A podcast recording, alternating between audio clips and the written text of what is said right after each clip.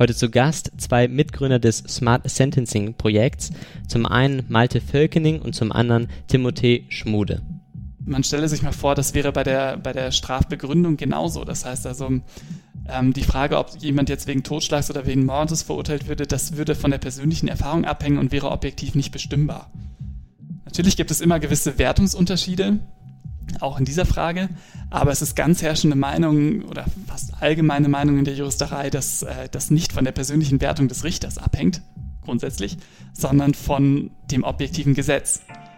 Und warum das jetzt bei der Strafhöhe anders sein soll, das erschließt sich mir gar nicht. Willkommen zu einer neuen Folge von Talking Legal Tech, dem Podcast des Legal Tech Lab Cologne. Mein Name ist Filippo Molina. Dieser Podcast wird wieder präsentiert von Wolters Klüver Deutschland und ich sitze heute in einem Raum mit Malte Völkening und zum anderen Timothée Schmude, zwei Mitgründer des Smart Sentencing Projektes, das wir gemeinsam damals als Legal Tech Lab Cologne initiiert haben. Und ja, schön, dass ihr beide da seid. Vielleicht stellt ihr euch jeweils vor, erzählt mal ein, zwei Sätze über euch und dann im nächsten Schritt äh, können wir den Hörer, Hörern erklären, was ist Smart Sentencing? Timothy, willst du anfangen? Soll ich anfangen? Okay, gerne. Ich bin hier Teil vom Legal Tech Lab gewesen in der Anfangsphase, wo eben auch das Smart Sentencing Projekt vorgestellt wurde ähm, und war da auch einer der Personen, die das Ganze technisch so ein klein bisschen umgesetzt haben, konzeptioniert haben, umgesetzt haben und begleitet haben und dann auch wirklich ähm, mit zum Fraunhofer Institut, dazu kommen wir ja wahrscheinlich auch gleich noch, überführt haben. Und habe hier studiert den Master of Arts in Informationsverarbeitung. Den gibt es ja an der Uni Köln. Ist nicht so super bekannt. Ein bisschen griffiger kann man ihn beschreiben als Digital Humanities. Und den habe ich jetzt vor kurzem abgeschlossen.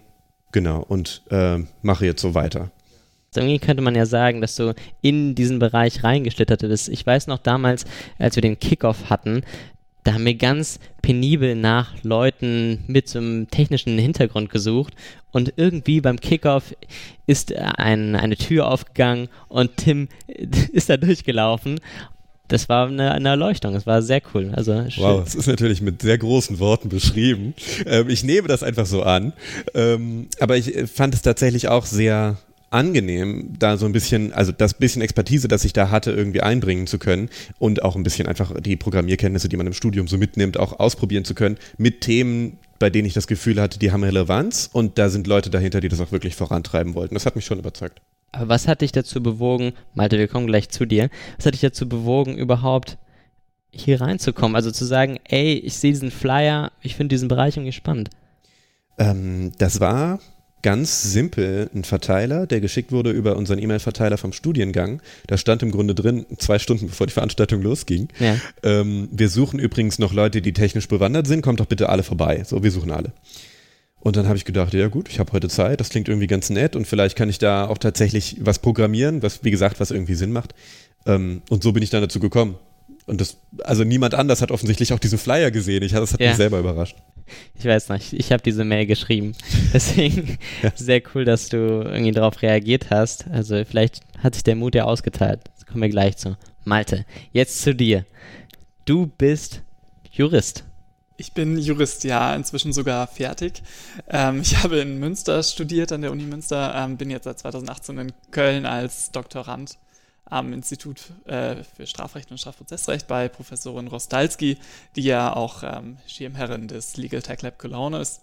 Und habe damals äh, kurz nach meiner Ankunft hier und meinem ähm, Anfang am Lehrstuhl das Legal Tech Lab Cologne auf äh, Initiative von Frau Rostalski in, ähm, ins Leben gerufen. Und bin dementsprechend auch ungefähr seitdem dabei. Und ja, Smart Sentencing war ja eines unserer allerersten Projekte. Dementsprechend war ich auch da von Anfang an mit dabei und habe das mit ins Leben gerufen, mitgegründet. Ja, super cool. Also, dass man hier immer diese technische Expertise und dann die juristische Expertise an einem Tisch sitzen hat, ist auch nicht äh, immer so. Deswegen verbinden wir das Ganze. Smart Sentencing. Was ist das? Welches Problem versucht ihr zu lösen? Was ist die Hypothese dahinter? Formulier du doch gerne das ähm, Problem. Dann kann ich nämlich erklären, wie das mit der technischen Umsetzung zueinander geht. Ja, das Problem ist wahrscheinlich tatsächlich ein, einem Kern rechtliches oder juristisches zumindest. Ähm, es ist schon ganz, ganz lange bekannt, also es gibt schon seit den 60ern mindestens, vielleicht sogar schon länger, ähm, Aufsätze, dazu, dass die Strafzumessung in Deutschland nicht einheitlich ist. Strafzumessung vielleicht mal direkt vorneweg, falls auch äh, juristische Laien zuhören. Ähm, Strafzumessung ist derjenige Teil eines strafgerichtlichen Urteils, in dem über die Höhe der Strafe entschieden wird. Also der wesentliche Teil der juristischen Ausbildung geht darum, im Strafrecht ähm, zu entscheiden, ob sich jemand strafbar gemacht hat und nach welchen Normen sich jemand strafbar gemacht hat, zum Beispiel wegen Diebstahls oder wegen Raub oder was weiß ich. Ähm, bei der Strafzumessung geht es dann darum zu entscheiden, jemand hat sich strafbar gemacht wegen Diebstahls, aber was kriegt er denn jetzt dafür? Kriegt er jetzt zwei Monate, kriegt er zwei Jahre? Ähm, und das Problem ist, das Gesetz gibt hierüber keine richtige Auskunft, weil im Gesetz steht nur, wer sich strafbar gemacht hat wegen Diebstahls, wird bestraft mit einer Geldstrafe oder mit einer Freiheitsstrafe bis zu, sagen wir mal, keine Ahnung, drei oder fünf Jahre, je nachdem, welcher Tatbestand das ist. Und im Grunde genommen hat man, da, also damit hat man dann so einen Strafrahmen, aber im Grunde genommen sagt er noch nichts darüber aus, wo die konkrete Strafe jetzt liegt. Was jetzt Aufgabe des Richters oder der Richterin ist, ist innerhalb dieses Strafrahmens für die konkrete Tat eine konkrete Strafe festzulegen. Also zum Beispiel zu sagen, anderthalb Jahre jetzt in diesem Fall. Ähm, die Frage ist, wie macht man das? Es gibt so ein paar allgemeine Kriterien, die stehen auch im Gesetz drin, im Paragraphen 46 des Strafgesetzbuchs. Das ist zum Beispiel die Auswirkungen, die die Strafe auf den Täter oder die Täterin haben wird und noch ein paar andere Sachen. Das ist aber alles sehr allgemein gehalten und es ist nicht klar, wie man das bemisst und wie man, ähm, wie man darüber entscheidet, was dabei jetzt am Ende rauskommt. Das heißt also, die Richter und Richterinnen haben da eine sehr große, einen sehr großen Spielraum, innerhalb dessen sie das einschätzen können, zumindest mal äh, rein nach dem Gesetzeswortlaut. Das führt dazu in der Praxis, dass jeder Richter und jede Richterin das ein bisschen anders macht. Was sich jetzt in verschiedenen Untersuchungen gezeigt hat, empirischer Art, ähm, ist, dass es da nicht nur individuelle Unterschiede zwischen den einzelnen Richtern gibt, die auch schon ganz erheblich sind, aber auch systematische Unterschiede, dass zum Beispiel ähm, unterschiedliche Gerichte, also unterschiedliche Gerichtsbezirke, unterschiedliche äh, Strafen verhängen, auch im Durchschnitt. Ähm, wie groß dieses, dieser Effekt genau ist, ist nicht ganz klar. Es gibt ja unterschiedliche Studien zu, die ähm, das in mehr oder weniger großem Maße feststellen, aber dass es diesen Effekt gibt, ist wohl ziemlich klar. Und jetzt ist die Frage, was macht man damit? Man kann natürlich sagen, ist gar kein Problem. Das ist halt, ist halt einfach so. Aber die meisten würden doch sagen, das ist ein Gerechtigkeitsproblem, weil eben ähm, diese Straffhöhe ja doch ganz entscheidend dafür ist, wie stark in die Grundrechte des Angeklagten eingegriffen wird am Ende. Weil natürlich ist es irgendwie wichtig, ob man sich strafbar gemacht hat. Das ist sicherlich die entscheidende Frage erst einmal. Aber wenn man sich strafbar gemacht hat, ist natürlich total wichtig, ob ich dafür jetzt eine Geldstrafe von sieben Tag, äh, 27 Tagessätzen, sagen wir mal, kriegen, kriege oder ob ich dafür jetzt zwei Jahre Freiheitsstrafe kriege. Und dann ist die Frage, kann das wirklich richtig sein, dass das davon abhängt? Natürlich sind diese Unterschiede jetzt nicht so groß, aber dass halt die Höhe dieses Strafmaßes davon abhängt, ob ich in Frankfurt verurteilt werde oder in Köln. Und da würde ich sagen und würden wohl die meisten sagen, das kann eigentlich nicht davon abhängen. Und genau, die Idee von Smart Sentencing war ähm, zunächst einmal überhaupt einen Überblick darüber zu bekommen, wie groß das Problem genau ist.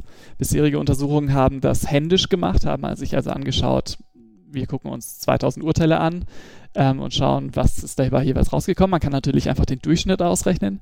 Das alleine macht, ähm, ist aber natürlich zu kurz gegriffen, weil es kann ja sein, dass diese Unterschiede gerechtfertigt sind. Aus irgendwelchen Gründen, dass man zum Beispiel sagt, ähm, in dem einem Fall waren halt einfach die Umstände schwerer und deswegen ist auch das Strafmaß am Ende höher. Das ist ja auch völlig in Ordnung und darum gibt es ja auch diese weiten Strafrahmen, damit man solche Umstände berücksichtigen kann. Um also herauszufinden, ob tatsächlich eine Diskriminierung oder eine Ungleichbehandlung stattfindet, müsste man auf solche Faktoren kontrollieren. Müsste also gucken, dass man äh, nur Urteile vergleicht, die inhaltlich auch vergleichbar sind. Und das wiederum ist nicht so einfach, weil die Urteile liegen in Textform vor. Das heißt, man müsste sich tatsächlich alle Urteile durchlesen und schauen, welche sind denn jetzt vergleichbar. Das ist natürlich ein irrer Aufwand, deswegen kann man das in händischen Untersuchungen nicht mit mehr als wenigen tausend Urteilen machen. Es gibt dann noch andere Ansätze. Zum Beispiel gibt es eine Untersuchung, die ähm, sich das Bundeszentralregister angeschaut hat, wo noch so ein paar Daten auch in strukturierter Form vorliegen, aber da ist die Informationsmenge nicht groß genug. Das heißt, auch da kann man das nicht vollständig kontrollieren ob solche Faktoren vergleichbar sind oder nicht. Unsere Idee war jetzt also, beziehungsweise das ist auch erstmal ein Vorschlag, den es schon länger gibt, dass man eine Datenbank aufbaut, in der man diese, ähm, in der man Strafurteile sammelt und kategorisiert nach solchen Faktoren. Das heißt, man fügt ein Urteil in diese Datenbank ein und schaut sich an, wie sind die Faktoren, die darin vorkommen. Hat der Angeklagte gestanden? Ähm, hat dieses Geständnis was beigetragen zum Ergebnis? Ähm, wie hoch war der Schaden, der verursacht worden ist und ähnliches. Die bisherigen Vorschläge sind aber auch das von Hand zu machen, weil, wie gesagt, es liegt in Textform vor, das heißt, man muss das alles von Hand äh, abschreiben. Unsere Idee war jetzt, das nicht von Hand zu machen, sondern automatisiert. Und wie das geht, das kann, glaube ich, am besten Tim erklären. Genau, an der Stelle springe ich einfach mal ein. Vorhin, als du gesagt hast, ähm, dass es auch darum geht, wirklich eine Vergleichbarkeit herzustellen und unterschiedliche Aspekte dieser Strafurteile vergleichen zu können, da wird man natürlich ähm, hellhörig, denn ähm, Softwaretechnologie hat ja immer auch damit zu tun, dass man Daten quantifiziert und vergleichen kann und irgendwie analysieren kann. Und die Idee hinter einer Datenbank ist ja genau dieselbe, dass man wirklich unterschiedliche Einträge hat, ähm, die kondensiert bestimmte Inhalte auf den Punkt bringen und die man dann entsprechend durchsuchen und filtern kann. Sprich, dieses Smart Sentencing Projekt war eigentlich von Anfang an darauf ausgelegt, die Informationen, die in diesen Strafurteilen vorhanden sind, ähm, wirklich also festzulegen, um welche Aspekte geht es wirklich. Darüber können wir vielleicht auch gleich noch sprechen, über diese Auswahl der Faktoren. Ja, ist sehr Aber, spannend. Genau, diese Faktoren festzulegen, und auszulesen, sodass sie als Einträge in einer Datenbank ein, äh, hochgeladen werden können und man dann zugunsten zum Beispiel einer regionalen, eines regionalen Vergleichs diese Datenbank durchsuchen kann. Das finde ich noch einen spannenden Punkt, nachdem du das jetzt gerade gesagt hattest, mit den ganzen Faktoren, die da relevant werden, zu dieser regionalen Vergleichbarkeit. Wir hatten vor einigen Wochen ja ein Event mit dem OLG Köln und der Rechtsanwaltskammer Köln und dem Legal Tech Lab Cologne, äh, wo wir eben über dieses Projekt nochmal gesprochen haben und eine, so eine Podiumsveranstaltung hatten. Und da war nicht ganz klar, welche regionale Vergleichbarkeit dieses Tool herstellen soll. Also geht es da um eine regionale Vergleichbarkeit zwischen Berlin und München oder den Amtsgerichten in einem Bezirk oder beides? Ich würde sagen, auf jeden Fall beides. Das heißt, sowohl die größeren überregionalen oder sagen wir mal ähm, deutschlandweiten Unterschiede, also zwischen Berlin, München und so weiter. Ähm, da gibt es deutliche Hinweise darauf, dass es zum Beispiel so eine, ein gewisses Nord-Süd-Gefälle gibt, dass im Norden die Strafen tendenziell ähm, weniger schwer ausfallen oder weniger hoch ausfallen als im Süden, wobei man das jetzt auch nicht verallgemeinern kann, aber so, so grundsätzliche, eine grundsätzliche Tendenz. Ähm, aber es geht auch darum, dass man innerhalb ähm, der einzelnen Bezirke oder zumindest mal ähm, innerhalb der zum Beispiel Landgerichtsbezirke ähm, tatsächlich nach Gerichten aufteilt. Das heißt, dass man ähm, sich anschaut, das Amtsgericht Wuppertal entscheidet das anders als das Amtsgericht Düsseldorf oder so. Ähm, weil sich auch gezeigt hat, dass es zwar diese überregionale Tendenz gibt, Nord-Süd-Gefälle, aber die Unterschiede zwischen den einzelnen Gerichten sind größer. Also die Unterschiede zwischen äh, zwei Gerichten hier in Nordrhein-Westfalen können größer sein als die Unterschiede zwischen einem Gericht in Hamburg und einem Gericht in München du hattest eben noch immer über diese Vergleichbarkeit gesprochen und dass man sagt, mit wem vergleiche ich überhaupt? Weil man muss ja auch so Vergleichsgruppen schaffen und wo ist hier die unterschiedliche Behandlung, die ja sehr relevant ist, um das Problem richtig zu definieren. Für dich als, als Informatiker, wo war so die Herausforderung von Anfang an, als du dich dran gesetzt hast, dir das Problem geschildert wurde?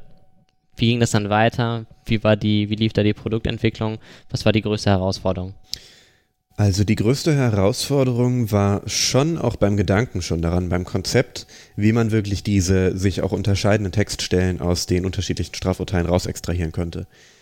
Das nennt sich im Bereich der Sprachverarbeitung nennt es sich Informationsextraktion und auch eine Art von Textklassifizierung. Dazu kann ich auch gleich noch kommen.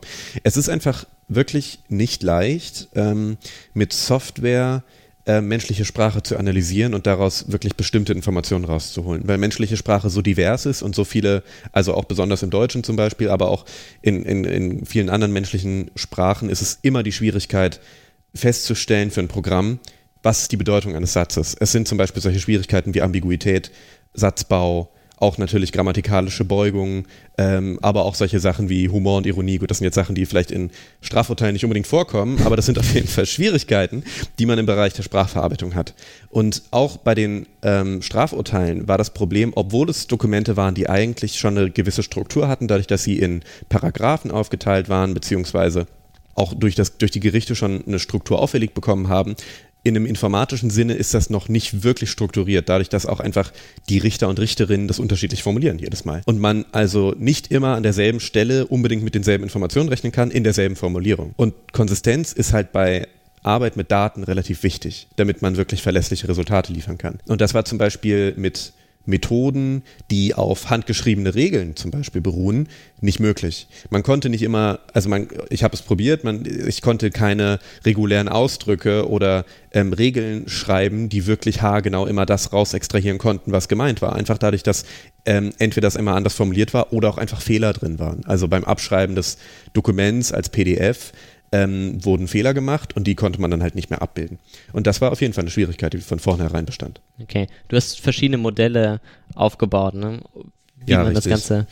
Es gibt, wir hatten unterschiedliche Ansätze, wie man das Ganze löst. Der erste Ansatz war tatsächlich mit regulären Ausdrücken. Das war so quasi der Prototyp des Prototypen, um zu schauen, wie weit man damit kommt. Stellte sich raus, man kam nicht so wirklich weit damit, aus den genannten Gründen. Und im Grunde haben wir auch direkt danach angefangen, Machine Learning Verfahren anzuwenden, denn Machine Learning-Verfahren, das ist mittlerweile relativ bekannt, sind sehr gut in Mustererkennung und tendenziell auch gut in Generalisierung über Daten hinweg. Sprich, wenn man ein, wir haben konkret mit neuronalen Netzen gearbeitet und wenn man ein neuronales Netz, das zur Sprachverarbeitung dient, mit entsprechend vielen Daten füttert und denen eine Intuition gibt für die Sprache, dann ist es relativ gut darin, auch in neuen Beispielen ähm, entsprechend die Textpassagen wieder herauslesen zu können. Das heißt, in der, in der Zukunft, wenn man dieses Projekt jetzt auf einem 30 Jahren Horizont sehen könnte, würde man sagen, macht doch bitte einen strukturierten Datensatz ab jetzt oder strukturiert doch eure Urteile. Das macht meine Arbeit viel einfacher, oder? Das wäre so ein kleiner Appell, wo man sagen könnte. Das wäre auf jeden Fall ein Punkt. Äh, die Daten sind bei Machine Learning immer das Problem, bei neuronalen Netzen auch, auch besonders, weil die sehr viele Trainingsdaten brauchen, um wirklich angelernt zu werden.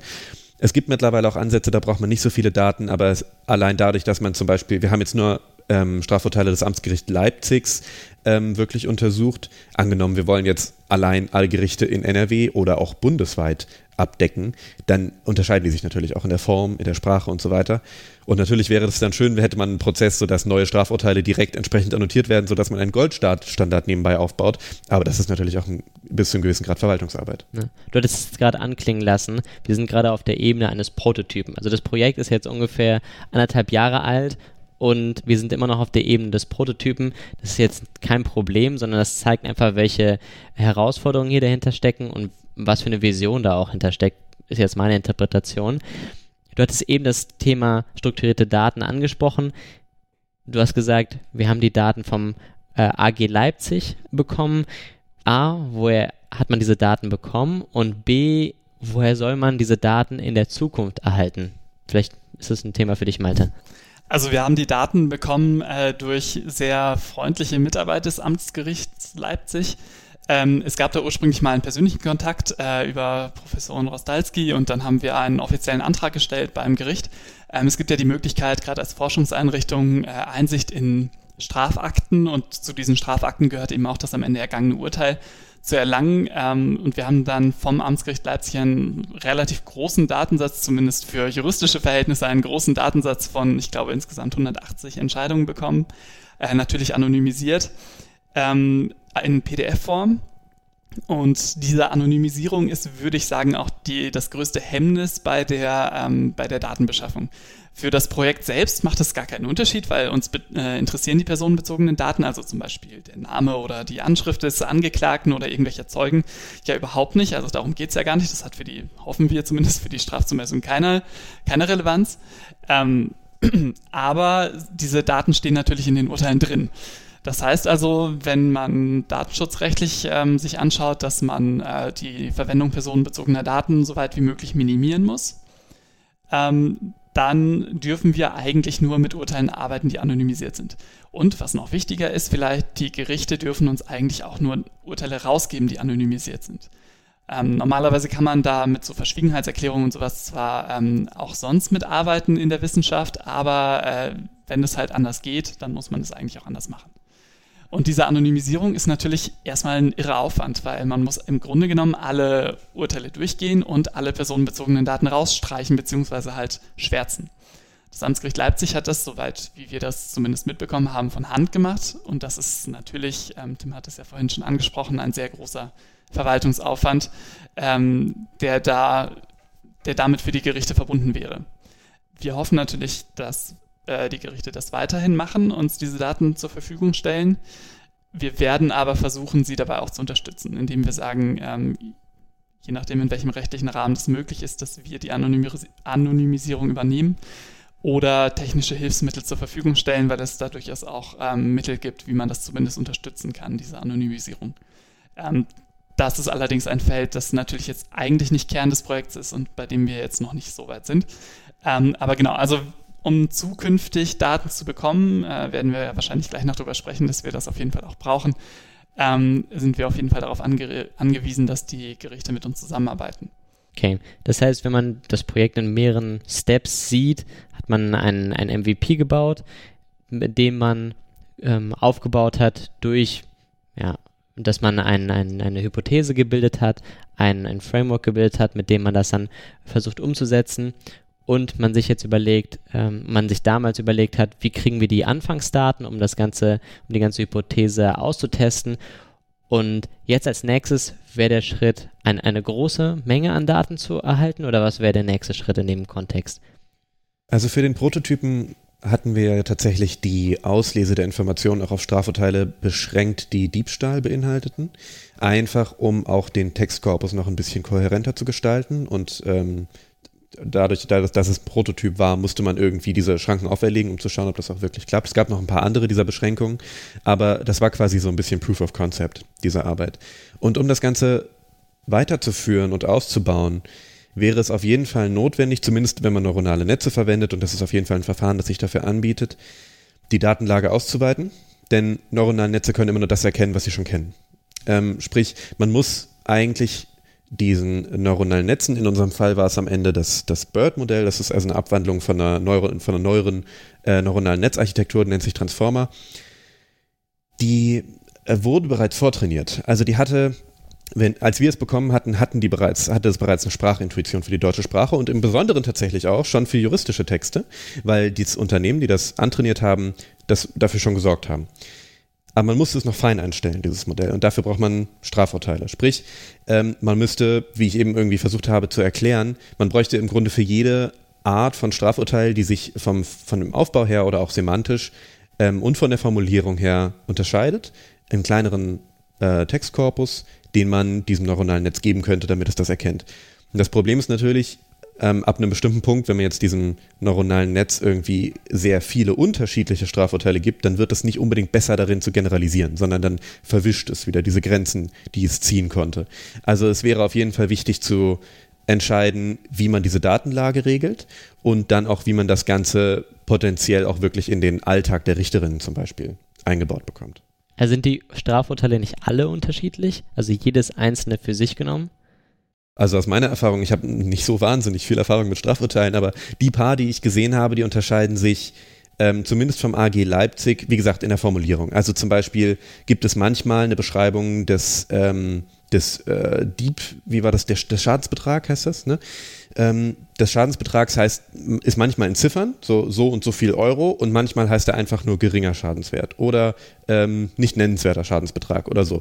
Und für jede Kategorie, die man braucht, um so ein Strafurteil wirklich ähm, zu definieren und zu beschreiben, gibt es solche Abwandlungen einfach in den Textpassagen. Das ist halt wie, wie bei jedem Text der Fall. Und das war innerhalb desselben Gerichts schon der Fall.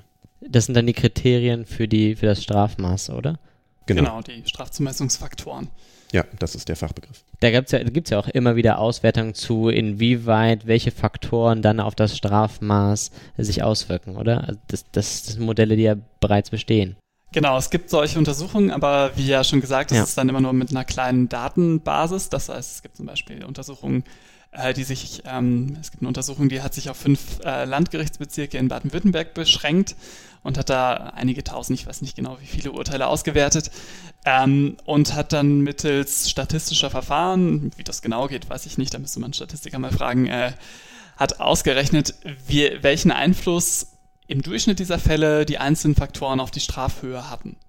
Und dabei sind teilweise ganz äh, verrückte Dinge rausgekommen. Zum Beispiel ist es nicht unbedingt so, dass alle Faktoren die erwartete ähm, Richtung haben, was den Einfluss auf das Strafmaß angeht.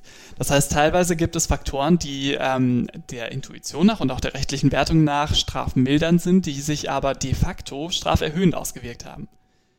Das ist natürlich erstmal ein total verrücktes Ergebnis, liegt aber wohl daran, so zumindest damals die, ähm, die Hypothese oder die, die Konsequenz aus dieser Untersuchung, ähm, dass die Richter bei Urteilen, die besonders hohe Strafmaße enthalten, ähm, genauer begründen und deswegen auch eher strafmildernde Gründe angeben, die in anderen Urteilen auch vorliegen, die da aber nicht angegeben werden im Urteil.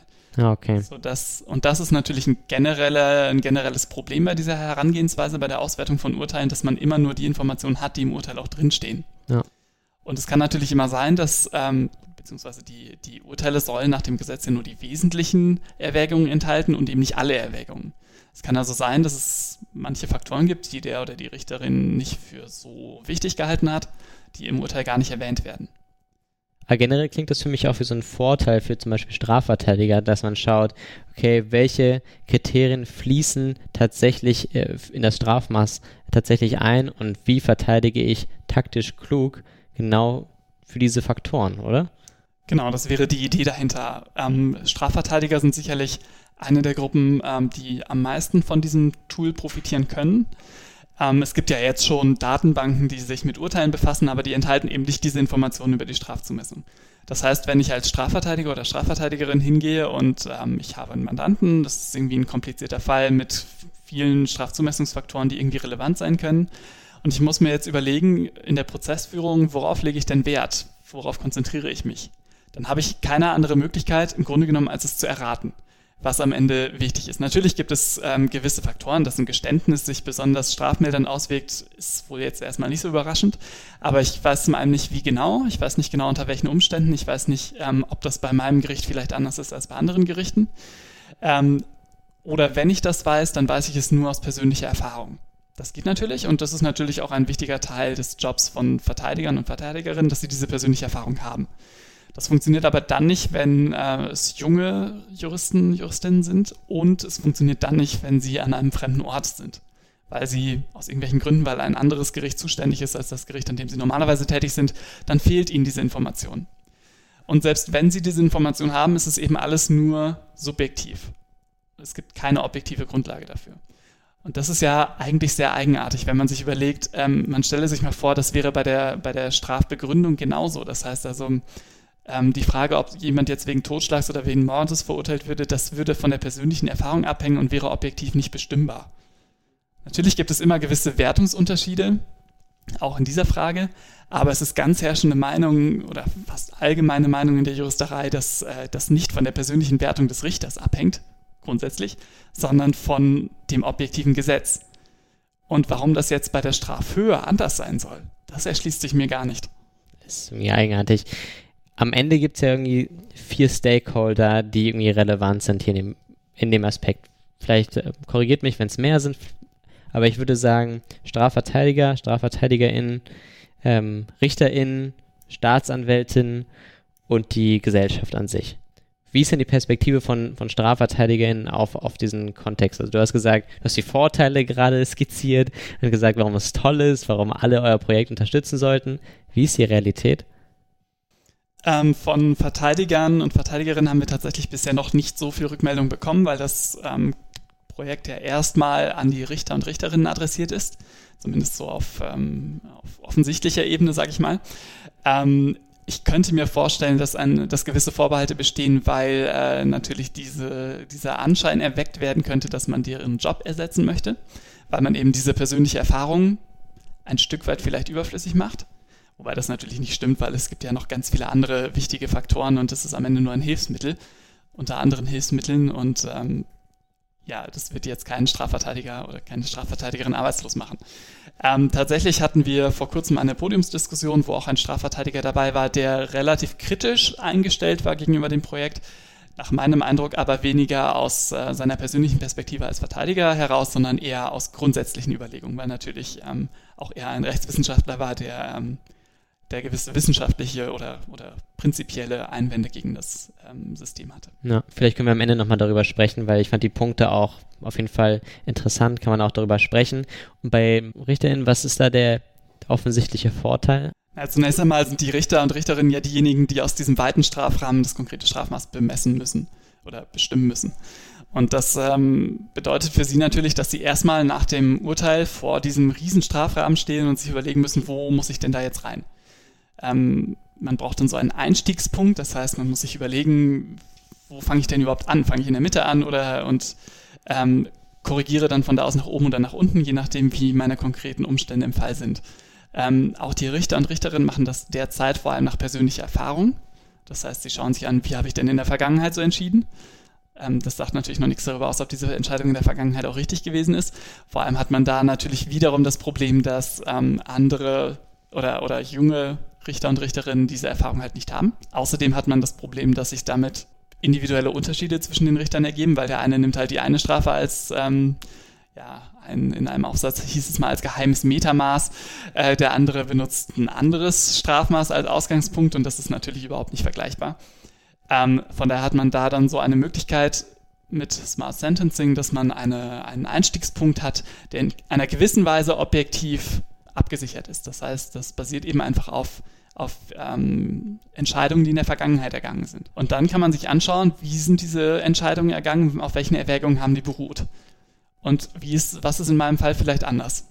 Welche Faktoren liegen vor, welche Faktoren liegen nicht vor und muss ich dann möglicherweise nach oben oder nach unten gehen? Oder finde ich auch, dass diese frühere Entscheidung einfach falsch gewesen ist und ich ähm, entscheide mich jetzt anders. Aber das ist eben der wichtige Unterschied. Ich entscheide mich anders, weil ich sie falsch finde und weil ich sie aus Gründen falsch finde. Und nicht mehr, ich entscheide sie anders, weil ich entscheide mich anders, weil ich sie gar nicht kenne. Wenn ich mich jetzt in die Situation eines Richters irgendwie hineindenke, ich bin jetzt kein Richter, vielleicht werde ich auch nie Richter, aber dann würde ich mir denken, wenn ich da so ein, ein Tool habe, was vor mir liegt und mir die Arbeit abnehmen könnte, mir das Strafmaß zu bilden, dann könnte sich ja irgendwie so ein, so ein Durchschnitt bilden, dass jeder ja, sich nicht traut, von diesem, von diesem Durchschnitt sich, sich abzusetzen, sondern einfach genauso bestraft, wie das Tool das sagt. Und da könnte man ja das Problem aufsetzen, dass es äh, gegen die richterliche Unabhängigkeit verstößt. Was sagst du dagegen? Genau, also man könnte das System eben so als ersten Schritt zum Robo-Judge verstehen, ja. der da ja immer gerne ähm, aufgebaut wird.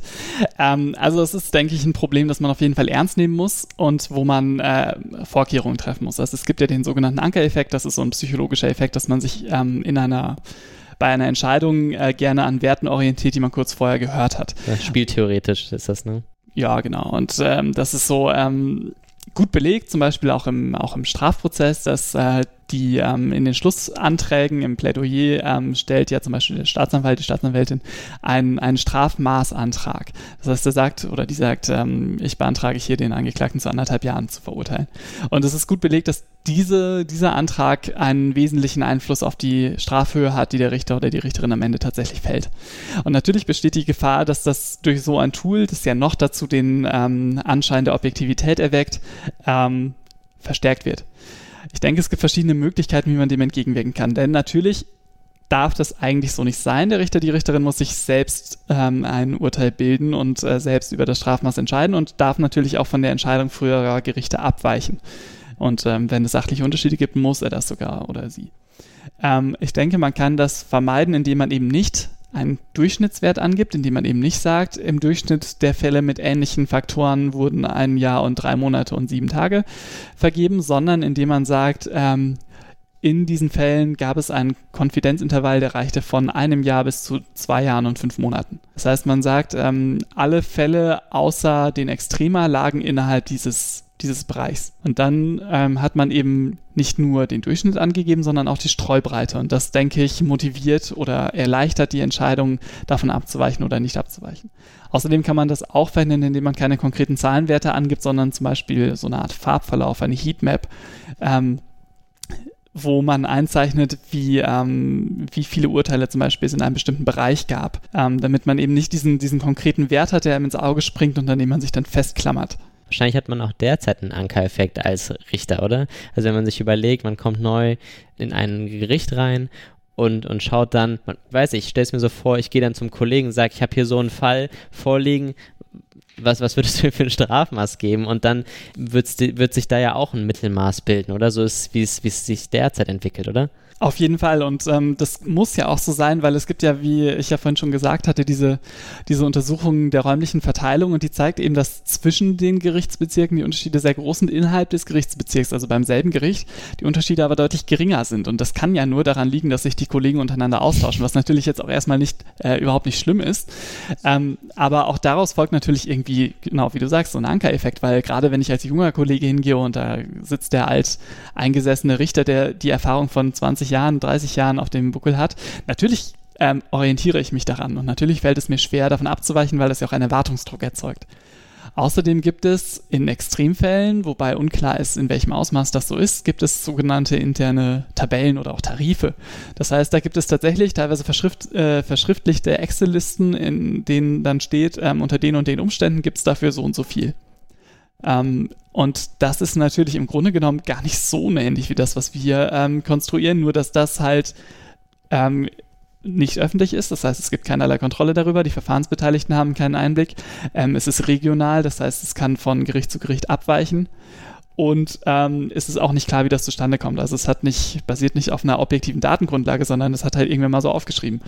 Und ähm, da können wir, denke ich, eine deutliche Rationalisierung leisten. Aber natürlich, auch jetzt gibt es den Ankereffekt schon. Das ist jetzt nicht so, dass dieses, ähm, dieser Effekt erst durch unser System eingebracht wird, aber ähm, auch dieses System birgt diese Gefahr. Das muss man schon sehen. Ja, und der Mut, sich diesem Ankereffekt zu widersetzen, wäre wahrscheinlich der gleiche Mut, den man auflegen müsste, um sich dem Ankereffekt von Smart Sensing zu widersetzen. Aber das ist ja das, was, von, was man von einem Richter oder einer Richterin erwarten dürfte in unserem System.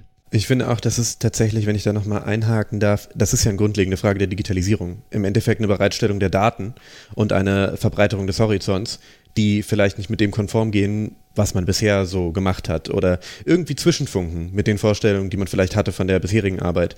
Und ich finde, es ist durchaus auch eine Art von Aufgabe, diese Daten dann zu inkorporieren, zu verstehen und irgendwie wirklich damit umzugehen. Das wird in ganz vielen Berufen, glaube ich, noch kommen mit der Digitalisierung. Ja, so Data Literacy vielleicht. Im Grunde Data Literacy, ja. Wie wird eigentlich so ein Strafmaß gebildet? Also kann es sein, dass irgendwelche Ausreißer sozusagen den Durchschnitt komplett verwässern oder wird da so ein Median gebildet oder wie kann ich mir das vorstellen? Meinst du jetzt in, in unserem Projekt oder? Ähm, ja, ja, genau. Also in, in, dem, in dem Projekt. Also wenn, wenn ich jetzt sage, für exakt die, gleichen, die gleiche Tat gibt es nicht. Im, in Hamburg werden fünf Jahre Freiheitsstrafe vergeben, in Bayern zwei und der Richter, die Richterin in Köln schaut sich das Tool an und das Tool sagt dann, dafür kriegt man eine Freiheitsstrafe von drei Jahren. Also so wird es nicht laufen und das ist allerdings eine bewusste Entscheidung.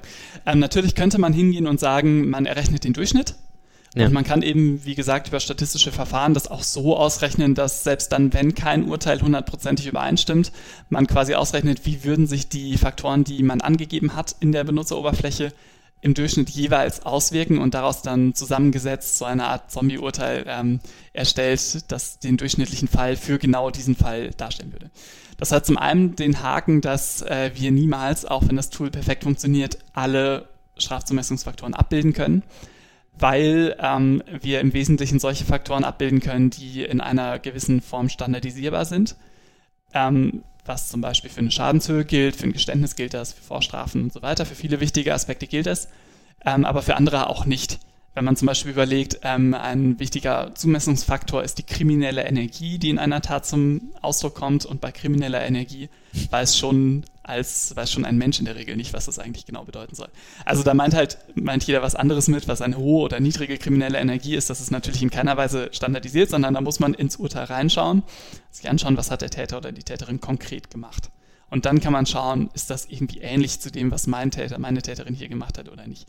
Ähm, aber das kann ein Programm niemals leisten. Deswegen wird man sowieso immer nur einen kleinen oder vielleicht auch etwas größeren Teil des Strafmaßes erklären können über die Faktoren, die man angibt.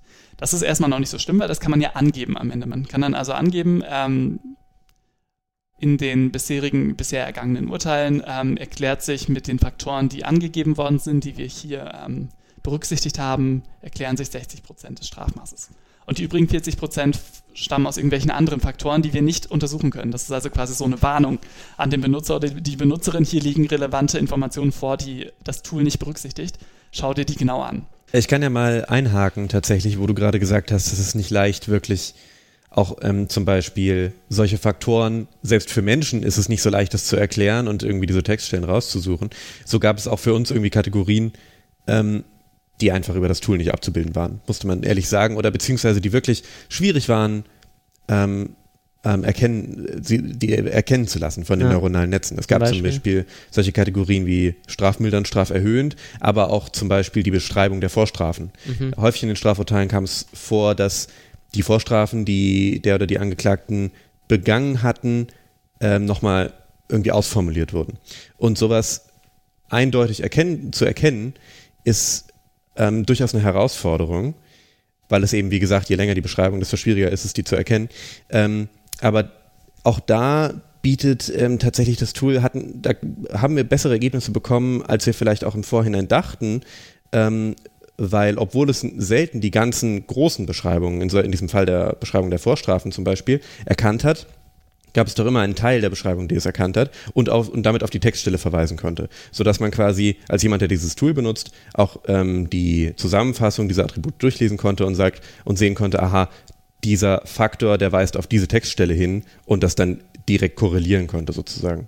Ja, ich, ich finde das aus dieser technischen Perspektive sehr spannend, weil du ja eben nochmal ganz anderen, anderen Blickwinkel auf das ganze Thema hast. Wie ist das? Hast du auch annotiert? Annotieren bedeutet ja, dass man die Daten in das System einpflegt, oder? In unserem Fall bedeutet der Annotieren, dass die Textpassagen, also dass wir in unserem Datenkorpus, mit dem wir das neuronale Netz angelernt haben, die Textpassagen markiert werden mussten, die den Kategorien entsprachen. Okay. Ähm, sprich, da musste jemand händisch durchgehen, durch die Textstellen und sagen, von ähm, Wort 10 bis 15 im dritten Satz, das entspricht einer Beschreibung des, weiß nicht, des Strafmaßes. Und zwar, oder, und zwar des, der Tagessätze oder so und so. So dass man wirklich ähm, eine klare Zuweisung hatte von Labeln auf die Textstellen.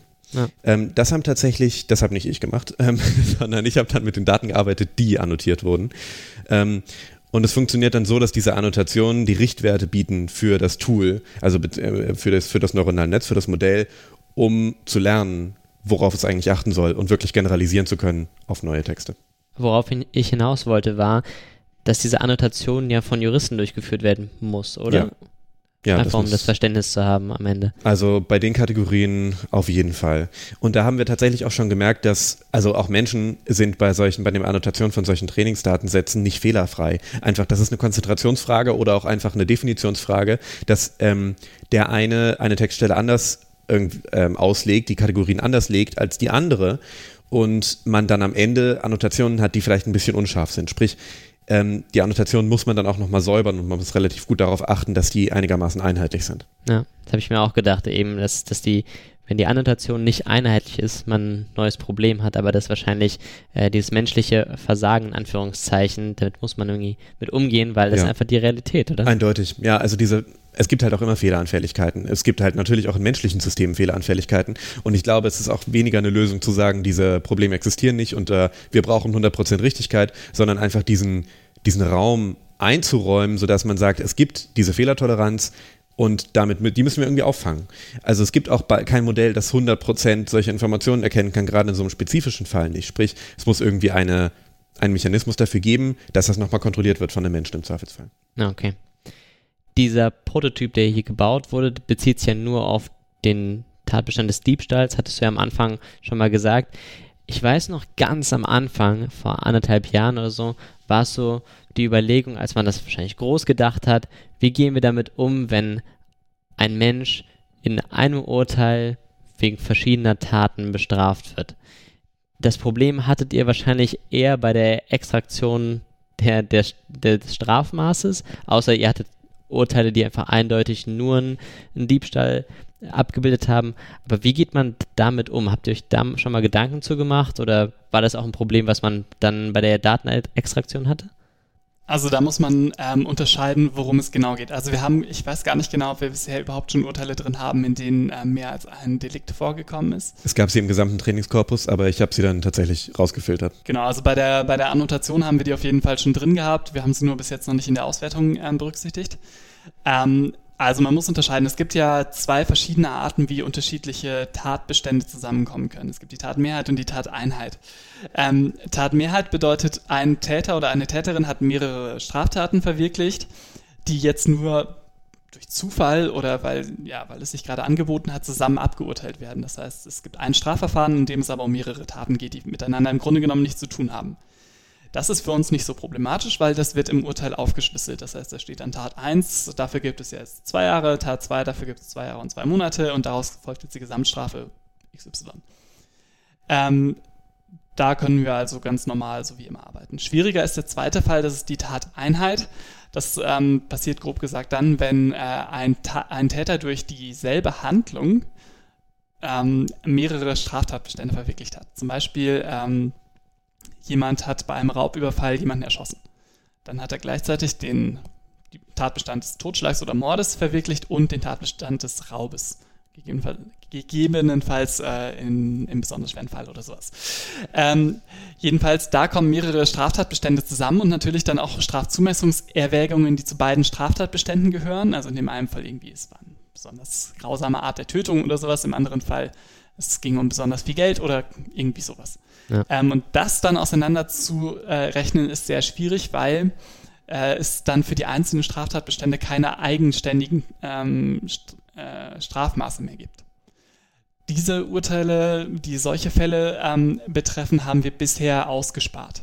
Okay. Weil die ähm, Individualisierung zu groß wäre, als dass man erwarten könnte, dass das tatsächlich ähm, häufiger vorkommt und dass man das tatsächlich standardisieren kann. Das ist aber auch nicht so dramatisch, weil gerade in diesen Bereichen der Massen äh, der Alltagskriminalität kommt das nicht so oft vor.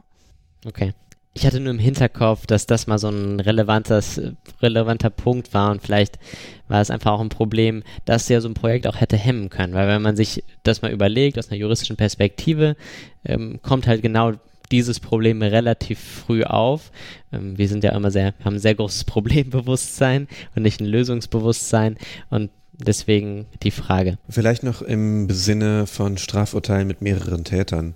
Das ist nämlich eine ganz interessante Herausforderung bei dieser Geschichte, dass man die durchaus annotiert bekommt. Das ist ja nicht die Schwierigkeit zu sagen, man hat verschiedene Täter, die an derselben Straftat beteiligt waren.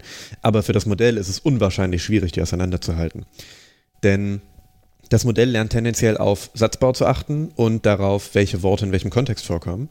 Und es kann aber Täter J nicht von Täter K unterscheiden. Sprich, wenn man jetzt sagt, such mir mal das Strafmaß von Täter J heraus, dann sucht es quasi alle Strafmaße, die irgendwie in der Nähe von irgendwelchen Tätern stehen. Und dann hat man ein Problem, weil dann hat man verschiedene Zahlen, die sich vermischen. Dafür gibt es tatsächlich auch Ansätze. Man kann ähm, versuchen, Entitäten zu erkennen und dann Täter J auch von Täter K zu unterscheiden. Das ist aber ziemlich kompliziert und das haben wir in diesem Ansatz jetzt auch noch nicht berücksichtigt. Mhm. Das wäre aber was, womit man sich definitiv noch auseinandersetzen müsste für das größere Projekt. Ich aus der Laienperspektive würde irgendwie gucken, ähm, in welchem Satz steht das und dann irgendwie die Punktation beachten, aber das ist wahrscheinlich auch nur so begrenzt. Ja, das dachte ich mir auch. Und dann habe ich gesehen, dass erst Täter J genannt wird, dann im Nebensatz Täter K, um dann wieder im nächsten Satz auf Täter J zurückzukommen. Also es ist leider nicht so verlässlich, diese Struktur. Ja, ich kenne das. Kann nur vorahnen, was du für Probleme hattest, äh, als du dieses Problem gesehen hast und gedacht hast, ey, mit meinem, mit meinem System ist es einfach zu lösen. Deswegen sehr cool. Wenn sich jetzt überlegt, dieses Ding soll ja groß aufgespannt werden. Wie groß soll das aufgespannt werden? Was sind so die nächsten Schritte? Ähm, wer sind überhaupt die, die Institutionen, die dahinter stecken? Weil da sind ja nicht nur ihr beide dahinter, sondern eben mehr Menschen. Also erstmal vielleicht zum, zum ersten Punkt, was ist das Ziel? Das Ziel ist bundesweit. Äh, mindestens, äh, wenn nicht sogar weltweit. Nein, natürlich erstmal ähm, sind wir bescheiden und, und gehen auf die nationale Ebene. Ähm, es ist tatsächlich die Idee, dass das System repräsentativ wird. Um repräsentativ zu werden, müssen wir streng genommen nicht alle Urteile berücksichtigen, die es in Deutschland gibt und jemals gab, sondern nur eine eben repräsentative Auswahl. Aber ähm, natürlich ist, je mehr man hat, desto besser, desto sicherer ist, man, ist dass man diese Repräsentativität ähm, hat. Das heißt, wir bräuchten langfristig, also auf die ganz lange Sicht, ähm, Urteile von möglichst allen Gerichten, von möglichst allen Richtern und Richterinnen und ähm, auch nicht nur von heute, sondern auch aus der Vergangenheit. Das ist natürlich ähm, eine unglaubliche Masse. Ähm, und das können wir auch nicht durch Anfragen an Gerichte erreichen, sondern das ließe sich nur erreichen, wenn das System so etabliert wird, dass die Leute es von selbst benutzen. Ähm, wie das heute bei Juris der Fall ist, wie das heute bei Back Online der Fall ist. Und wenn das System gut funktioniert, dann bin ich auch zuversichtlich, dass das klappen kann. Ähm, bis dahin ist erstmal ähm, geht es erstmal darum, zum einen die Machbarkeit weiterhin zu zeigen. Wir sind da ja immer noch am Anfang, weil wir eben auch nur begrenzt viele Daten bisher haben. Das heißt, ähm, da geht es erstmal darum, mehr Daten zu sammeln, das äh, besser einzupflegen, das System feiner einzustellen, bis es dann irgendwann so zuverlässig funktioniert, dass die menschliche Arbeit reduziert wird. Das heißt, im Moment ist es ja noch so, Tim hatte das ja gerade schon erklärt, dass man hingeht und ähm, in jedem Urteil genau markiert, welche Textstellen was bedeuten. Und langfristig wäre die Idee dann, dass das Programm das vorgibt und man dann als, ähm, als Mensch nur noch kontrollieren muss, ob das ungefähr stimmt. Also, dass man sich dann anschaut, so, äh, das Programm hat hier gesagt, da ist ein Geständnis drin, aber ich weiß von keinem Geständnis als Richter, äh, dann ist das offensichtlich falsch, aber so im Groben und Ganzen ähm, muss man halt nur einmal drüber gucken und schauen, ähm, ist es richtig erkannt worden oder nicht. Ähm, wenn man das erreicht hat, dann wird das Ganze mehr oder weniger zum Selbstläufer, weil dann müssen die Menschen halt nicht mehr so viel tun, dann ist es relativ wenig Arbeit. Aber da müssen wir eben erstmal hinkommen und das ist jetzt erstmal das Ziel, das wir im Moment haben. Tim hat ja schon gesagt, wir haben im Moment diese Beschränkung auf Diebstahl und auch noch ein paar andere kleinere Beschränkungen drin. Auch die müssen wir natürlich erst noch rausbekommen. Das wird noch alles sehr viel Arbeit, aber ich denke, wir sind auf einem guten Weg. Ja, das denke ich auch. Zudem auch die Zusammenarbeit relativ gut funktioniert hat bei diesem Prototypen. Das war ja im Grunde zwischen dem Lehrstuhl für Strafrecht hier an der Uni Köln und dem äh, Fraunhofer Institut in St. Augustin. Ähm, und da im Konkreten mit der Abteilung Knowledge Discovery, da habe ich eben als Werkstudent sozusagen dieses Projekt zusammen mit meiner Chefin äh, Birgit Kirsch entwickelt. Und da haben wir diese annotierten Daten verwendet, wo wir auch mehrfach sehr, sehr dankbar dafür waren, dass wir die haben, weil die Datenbeschaffung ist einfach das Allerschwierigste in diesen ganzen Anwendungsfällen. Ja. Ähm, aber das Fraunhofer Institut hat einerseits relativ viele Kapazitäten in der Hinsicht und auch sehr viel Kompetenz konkret. Sprich, ich glaube, das ist da ziemlich gut aufgehoben in dieser Kollaboration. Also bist du nachträglich glücklich, dass du auf meine Mail geantwortet hast. Ich bin sehr glücklich, auf deine Mail geantwortet zu haben. Sehr gut. Ja, ich, ich frage mich dann immer, so was ist für dich der Reiz, in so ein Projekt reinzurutschen? Das ist eine sehr grundlegende Frage. Ähm, Im Grunde fragt man ja damit, was, was motiviert dich überhaupt, diese Lösung zu, zu, zu bedenken und äh, zu programmieren? Das ist auch so ein bisschen eine, das ist eine Frage, die mir neulich in einem Bewerbungsgespräch gestellt wurde, lustigerweise. Ähm, es ist teilweise Neugier, also zu wissen, wie viel davon kann ich selber umsetzen und wie viel der Lösung kann ich eigentlich selber denken. Was, das ist quasi ein Rätsel, das ist ein Problem. Wie geht man davor? Und wirklich darüber nachzudenken, mit welchen Werkzeugen, die man zur Verfügung hat, dieses Rätsel lösen zu können, ist einfach eine, ist eine starke Motivation. Bist du eher überrascht oder enttäuscht von dem, was du geleistet hast in den letzten anderthalb Jahren? Also ich bin, also ich war überrascht. Ich fand, das hat, ähm, als ich davor die Strafurteile gesehen habe, habe ich nicht gedacht, dass die Ergebnisse so gut sein könnten und das Modell derart viele sinnvolle Textstellen aus diesen Texturteilen rausbekommen kann. Ähm, es ist auch erstaunlicherweise nicht so schwierig, diese neuronalen Netze wirklich an den Start zu bringen, fein zu justieren und anzuwenden, wie man meinen sollte. Denn es gibt mittlerweile Bibliotheken, die quasi das alles vorimplementiert haben und in letzter Konsequenz muss man die nur noch importieren und sinnvoll befüllen. Natürlich muss man die anpassen, man muss da auch die eigenen Kategorien einfügen, man muss wissen ungefähr, wie man die Hyperparameter einstellt, sodass das Modell nicht irgendeinen Quatsch lernt. Ähm, wenn man aber diese, diesen Hintergrund hat und das absprechen kann mit seiner Abteilung in dem Fall, ähm, ist es alles machbar. Es kommt aber dann wirklich auf die Skalierbarkeit an. Also wie Malte auch vorhin schon angesprochen hat, das Ganze bundesweit auszurollen, erhöht die Komplexität drastisch. Ja, auf jeden Fall. Ja, sehr schön, dass du da dieses Fazit so ziehen kannst. An dieser Stelle an die Hörerinnen und Hörer, die sich das gerade anhören, denen sei nochmal diese Podiumsveranstaltung ans Herz gelegt, weil dort auch viel grundlegendere Themen angesprochen wurden, als was wir heute abhandeln konnten. Unsere Zeit ist ja irgendwie beschränkt und wir haben uns jetzt aufgrund Tims Expertise hier am Tisch auch viel mehr auf diese technischen Aspekte fokussiert. Man kann das Ding ja noch viel größer aufspannen und eine philosophisch-ethische äh, Schlagrichtung eingehen. Da, da ging es ja in dieser Veranstaltung darum, will man überhaupt Vergleichbarkeit? Ähm, was sind die Nachteile? Was sind die Vorteile? Äh, der BGH gibt ja vor, dass man ja so ein gewisses Maß auch äh, annehmen kann bei gewissen Strafmaßen. Deswegen ähm, an dieser Stelle hört es euch an, ist auf YouTube, ist auf unserer Website oder eben in den Show Notes.